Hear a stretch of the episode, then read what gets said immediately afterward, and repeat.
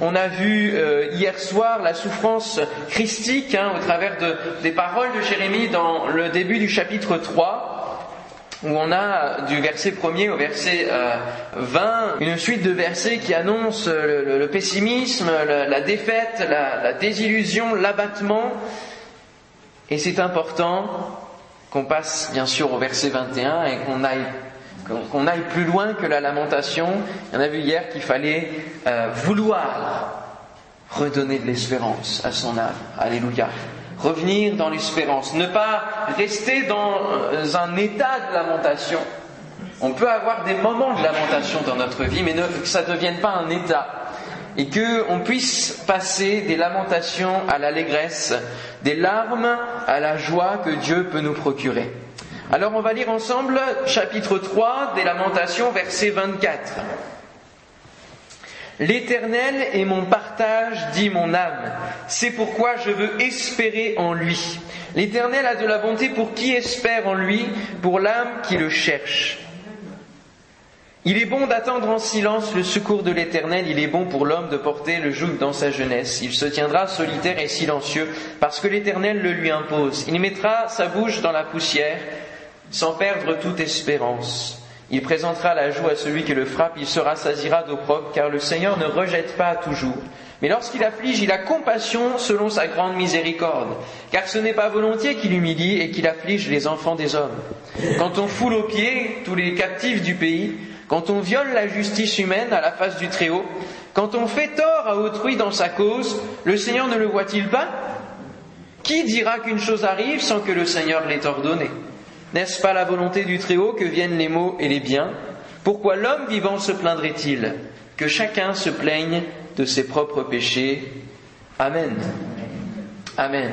Alors, comment comprendre, et c'est une des grandes interrogations que je me suis posée en étudiant ce texte, comment comprendre que l'on passe du plus grand désespoir à la plus grande espérance en seulement un verset? On a une transition au travers du verset 20 qui dit euh, Quand mon âme s'en souvient, elle est abattue au-dedans de moi, et voici ce que je veux repasser en mon cœur, ce qui me donnera de l'espérance. On a un changement tout de suite, du grand désespoir à la grande espérance. Alors comment comprendre cela? C'est parce que ce ne sont plus les pensées qui agitent le prophète. Il, ne va plus laisser libre cours à l'épanchement de son cœur et à ses pensées, mais il va réveiller son âme il va se mettre à réveiller son âme. Et le premier verset qu'on a lu, l'Éternel est mon partage, dit, qui? Qui dit cela? C'est mon âme, c'est mon âme. Et on a besoin de réveiller notre âme pour retrouver l'espérance. Ce n'est plus les pensées, le cœur du prophète qui parle, et d'ailleurs on le voit, c'est entre guillemets, hein, l'Éternel est mon partage, dit mon âme. C'est pourquoi je veux espérer en lui. Le psaume 103 nous parle avec force du réveil de l'âme. Et je vous invite à, y aller, on va le lire ensemble rapidement et voir un petit peu quelques leçons de ce que produit euh, le réveil de notre âme. Lorsque l'on met en action notre âme, d'elle jaillit des paroles de foi, de force, d'espérance et des promesses merveilleuses. Psaume 103. Nous lisons, c'est de David. Mon âme bénit l'Éternel. Que tout ce qui est en moi bénisse son saint nom. Mon âme bénit l'Éternel et n'oublie aucun de ses bienfaits. C'est lui qui pardonne toutes tes iniquités, qui guérit toutes tes maladies. C'est lui qui délivre ta vie de la fosse, qui te couronne de bonté et de miséricorde. C'est lui qui rassasie de bien ta vieillesse et qui te fait rajeunir comme l'aigle. L'Éternel fait justice. Il fait droit à tous les opprimés. Il a manifesté ses voies à Moïse, ses œuvres aux enfants d'Israël. L'Éternel est miséricordieux et compatissant, lent à la colère et riche en bonté. Il ne conteste pas sans cesse, il ne garde pas sa colère à toujours, il ne nous traite pas selon nos péchés, il ne nous punit pas selon nos iniquités, mais autant les cieux sont élevés au-dessus de la terre, autant sa bonté est grande pour ceux qui le craignent. Autant l'Orient est éloigné de l'Occident, autant il éloigne de nous nos transgressions. Comme un père a compassion de ses enfants, l'Éternel a compassion de ceux qui le craignent. Car il sait de quoi nous sommes formés, il se souvient que nous sommes poussière. L'homme, ses jours sont comme l'herbe, il fleurit comme la fleur des champs. Lorsqu'un vent passe sur elle, elle n'est plus, et le lieu qu'elle occupait ne la reconnaît plus. Mais la bonté de l'Éternel, elle dure à jamais pour ceux qui le craignent, et sa miséricorde pour les enfants de leurs enfants, pour ceux qui gardent son alliance et se souviennent de ses commandements afin de les accomplir. L'Éternel a établi son trône dans les cieux, et son règne domine sur toutes choses. Bénissez l'Éternel, vous ses anges, qui êtes puissants en force et qui exécutez ses ordres, en obéissant à la voix de sa parole. Bénissez l'Éternel, vous toutes ses armées, qui êtes ses serviteurs et qui faites sa volonté. Bénissez l'Éternel, vous toutes ses œuvres, dans tous les lieux de sa domination. Mon âme, bénis l'Éternel. Alléluia. Quel merveilleux psaume proclamation de la foi, proclamation de l'œuvre divine dans nos vies, dans ce monde. Là où il domine, il a établi son trône, il est au-dessus de tout. Et au travers de ce psaume, nous pouvons voir que l'âme nous amène à bénir, à ne pas médire ou maudire. L'âme nous, appelle à, nous amène à bénir l'Éternel. Et il faut ce matin que vous disiez, si votre âme est peut-être abattue au-dedans de vous, si elle est euh, encline à la, défaite, à la déception, à la dépression, mon âme bénit l'Éternel. Alléluia. Parfois, il faut se faire violence et il faut parler à son âme et dire, maintenant mon âme, tu bénis l'Éternel.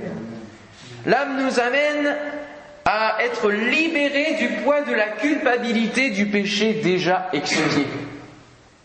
Dieu pardonne notre péché. Amen. Amen.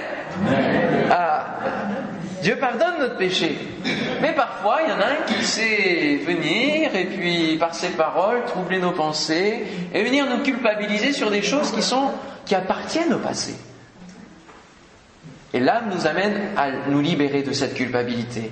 Hein en disant autant les cieux sont élevés au-dessus de la terre, autant sa bonté est grande pour ceux qui le craignent, autant l'Orient est éloigné de l'Occident, autant il éloigne de nous nos transgressions c'est assez loin pour que ça ne nous soit pas rappelé par l'ennemi de nos âmes. L'âme rééquilibre le cœur et les pensées en mettant la grâce de Dieu en avant dès le début de notre histoire et de l'histoire de la terre et de l'histoire du peuple de Dieu. L'Éternel fait justice, il fait droit à tous les opprimés. Il a manifesté ses voix à Moïse et ses œuvres aux enfants d'Israël. Alléluia. L'âme nous pousse plus près de Dieu et nous replace dans une perspective d'éternité. Au travers de ces paroles, l'homme, c'est comme l'herbe, c'est comme la fleur des champs. Ça passe. Et ça nous rappelle notre condition sur cette terre, de pèlerins, de voyageurs, que nous sommes qu'un souffle, que nous devons fixer nos regards sur Dieu et sur l'éternité qui vient. L'âme voit plus loin et plus largement que notre conception humaine et terrestre.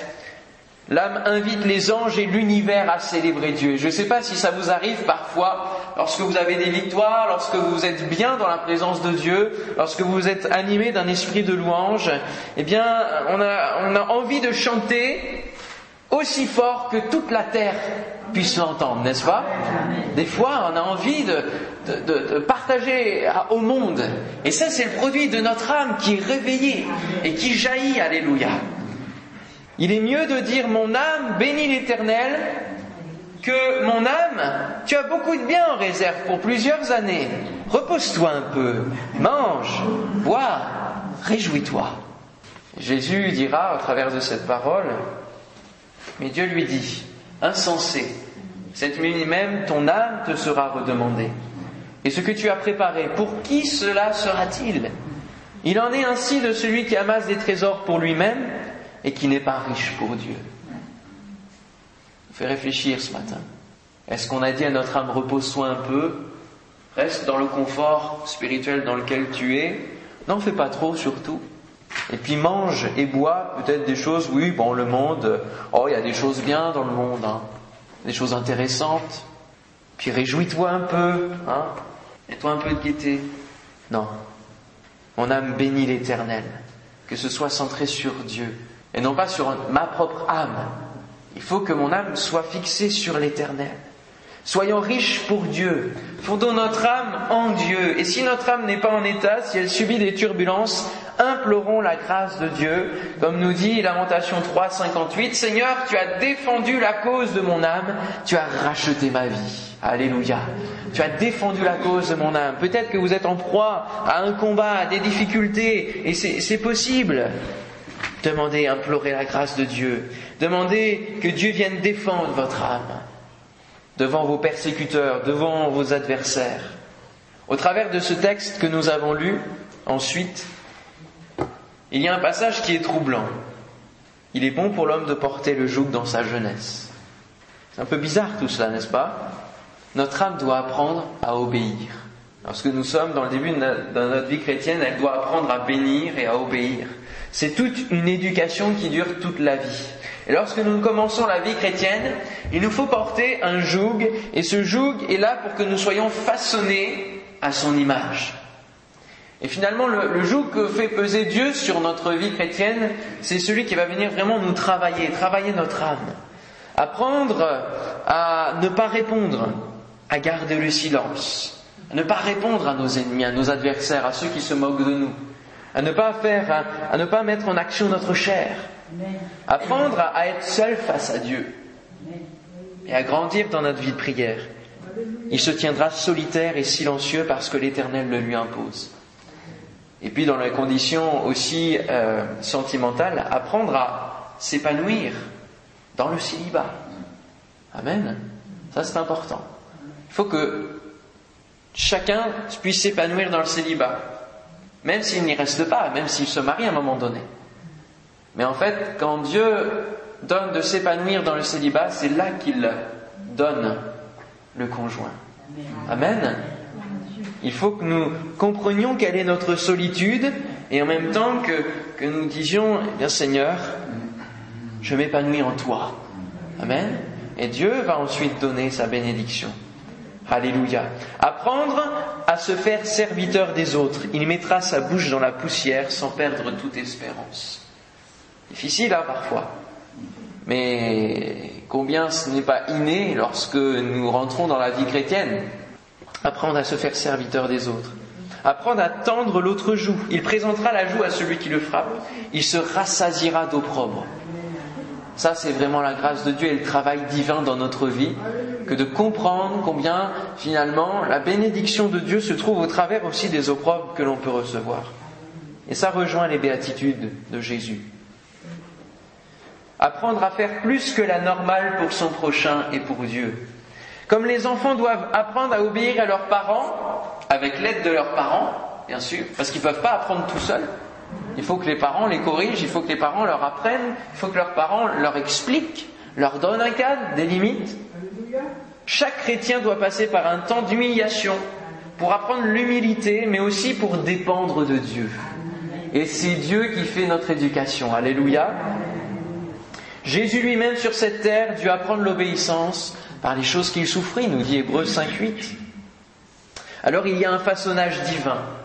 Et on va lire aussi les, versets suivants, car le Seigneur ne rejette pas toujours, mais lorsqu'il afflige, il a compassion selon sa grande miséricorde. L'épreuve que Dieu nous inflige en dehors de tout jugement, parce qu'on peut avoir des épreuves, mais sans avoir péché, sans être dans le péché. Mais elles nous servent à notre perfectionnement et à notre sanctification. Elles sont là pour nous rendre plus forts dans notre foi, pour nous travailler. Et Dieu nous façonne alors pour devenir des vases de valeur. Alléluia. Et on peut lire dans Jérémie chapitre 18 une leçon de Dieu qui sera donnée à Jérémie par rapport au façonnage, une image. Jérémie chapitre 18, la parole qui fut adressée à Jérémie de la part de l'Éternel en ces mots, Lève-toi et descends dans la maison du potier. Là, je te ferai entendre mes paroles. Je descendis dans la maison du potier et voici, il travaillait sur un tour. Le vase qu'il faisait ne réussit pas, comme il arrive à l'argile dans la main du potier. Il l'en refit un autre vase, tel qu'il trouva bon de le faire. Et la parole de l'Éternel me fut adressée en ces mots. Ne puis-je pas agir envers vous comme ce potier, maison d'Israël, dit l'Éternel? Voici, comme l'argile est dans la main du potier, ainsi vous êtes dans ma main, maison d'Israël. Amen. Est-ce que vous vous laissez façonner dans les mains du potier divin? Ou est-ce que vous dites au potier ce qu'il doit faire? Nous briser. Eh ouais. On a besoin d'être brisé, oui. On a besoin d'être fait. La conversion sert à ça, la repentance sert à cela. Et puis Dieu reconstruit petit à petit tout au long de notre vie chrétienne. Lamentation 4.2 nous dit Les nobles fils de Sion, estimés à l'égal de l'or pur, sont regardés, hélas, comme des vases de terre, ouvrage des mains du potier. Et finalement, nos propres forces, nos réserves, nos capacités ont besoin d'être brisées parce que c'est sur elles que l'on compte sans Dieu. Et Jérusalem, en état de siège, a compté sur ses réserves. Elle n'a pas crié à Dieu lorsqu'elle était entourée par les ennemis. Et n'attendons pas d'être en état de siège, n'attendons pas que l'ennemi vienne dans notre cœur pour euh, se laisser façonner et crier à l'Éternel, se laisser construire des forteresses autour de notre cœur par le Seigneur.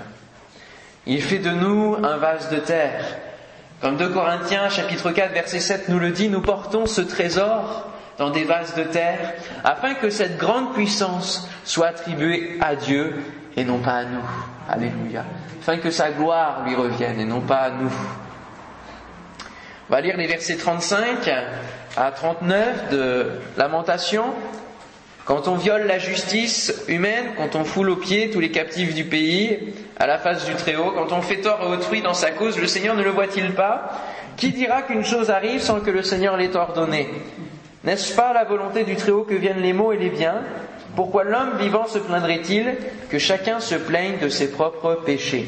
Lorsque nous sommes chrétiens, Dieu nous fait comprendre que certains agissements ne sont pas conformes à la parole de Dieu, notamment quand on foule aux pieds tous les captifs du pays. Jérusalem mettait à mort ses prisonniers sans, sans merci, et ça nous fait comprendre que parfois on méprise les petits et les pauvres. On se moque des handicaps. Hein? Quand on n'est pas chrétien, on ne considère pas tous ceux qui nous entourent. Et on a besoin de changer cela. Alors Dieu nous donne sa compassion. Il met dans notre vase la compassion. Quand on viole la justice humaine à la face du Très-Haut, la justice qui n'est pas rendue convenablement, se faire justice soi-même, user de ruse pour ses intérêts, Dieu change cela aussi. Et il met dans notre vase sa justice, qui est parfaite. Quand on fait tort à autrui dans sa cause, le tort causé gratuitement à son prochain, la méchanceté gratuite, écraser les autres, pour euh, se faire une place, pour avoir un peu de pouvoir, un peu de notoriété. Dieu brise cela aussi et il met dans notre vase son amour. Alléluia. Nous apprenons que Dieu nous regarde constamment et nous nous posons la question, comme euh, le livre témoignage de Sheldon, que ferait Jésus à ma place? C'est le nouveau leitmotiv, la nouvelle question de notre vie qui va guider nos choix, qui va guider nos décisions qui dira qu'une chose arrive sans que le Seigneur l'ait ordonné Le Seigneur ne le voit-il pas? Il voit toutes choses. Nous apprenons que Dieu est au ciel et qu'il fait tout ce qu'il veut, qu'il permet toutes choses, y compris le malheur, et nous avons une parole similaire à la réponse de Job à sa femme qui lui disait de maudire Dieu. Lamentation 3.38, n'est-ce pas la volonté du Très-Haut que viennent les maux et les biens? Job 2.10, mais Job lui répondit, tu parles comme une femme insensée. Quoi? Nous recevons de Dieu le bien et nous ne recevrions pas aussi le mal? Et en tout cela, Job ne pécha point par ses lèvres. Les versets qui suivent nous interpellent.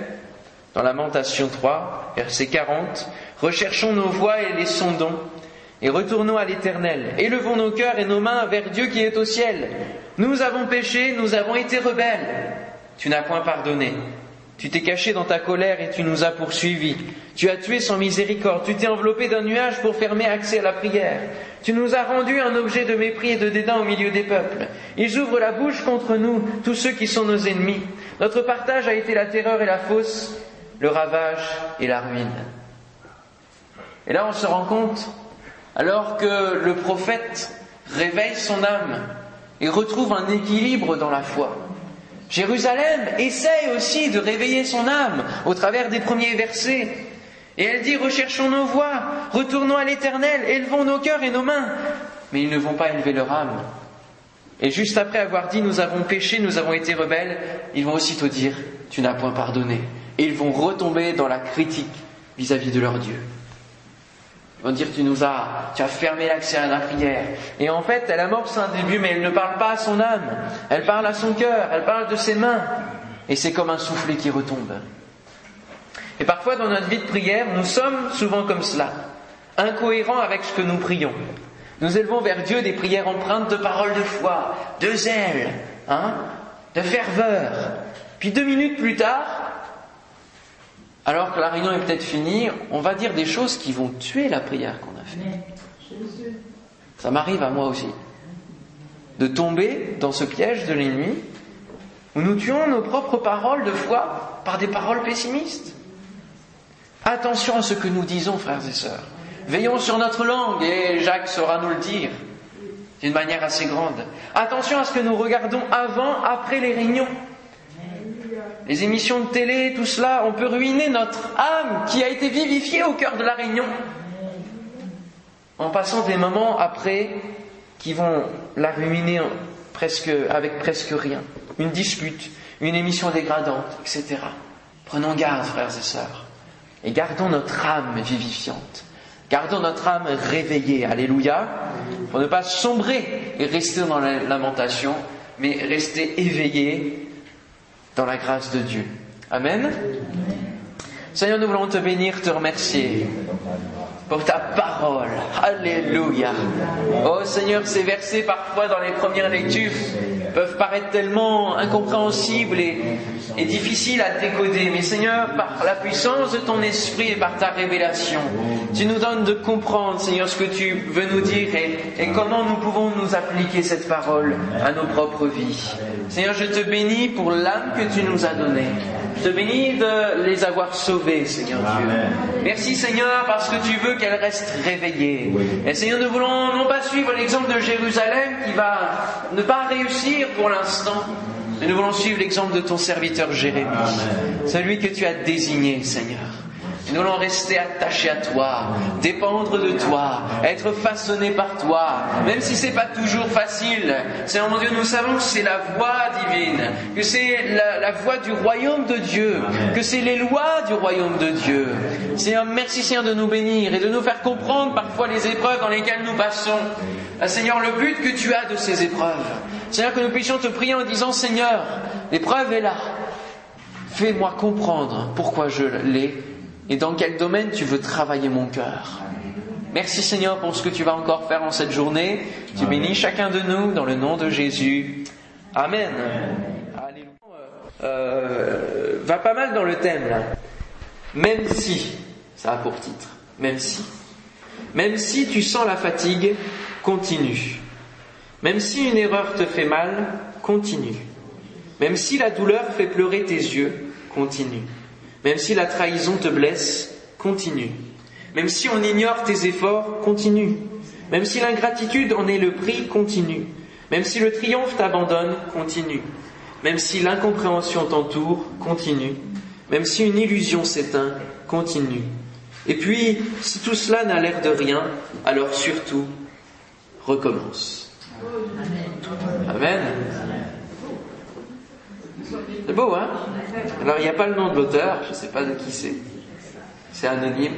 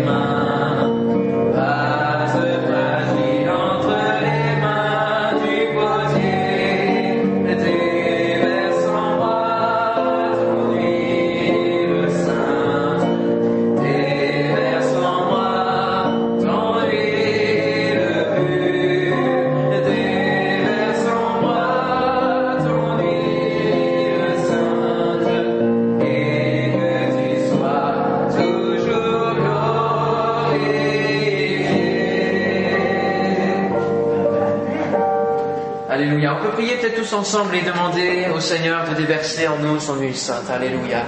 Seigneur, ce matin, nous allons prendre du temps encore, Seigneur, pour euh, te demander que ton huile sainte nous remplisse au nom de Jésus. Alléluia. Seigneur, renouvelle chacun dans l'esprit. Que chacun puisse parler en langue. Seigneur mon Dieu, chanter en langue au nom de Jésus. Que tu déverses et que tu renouvelles, Seigneur, la puissance de ton esprit. Alléluia. Oh,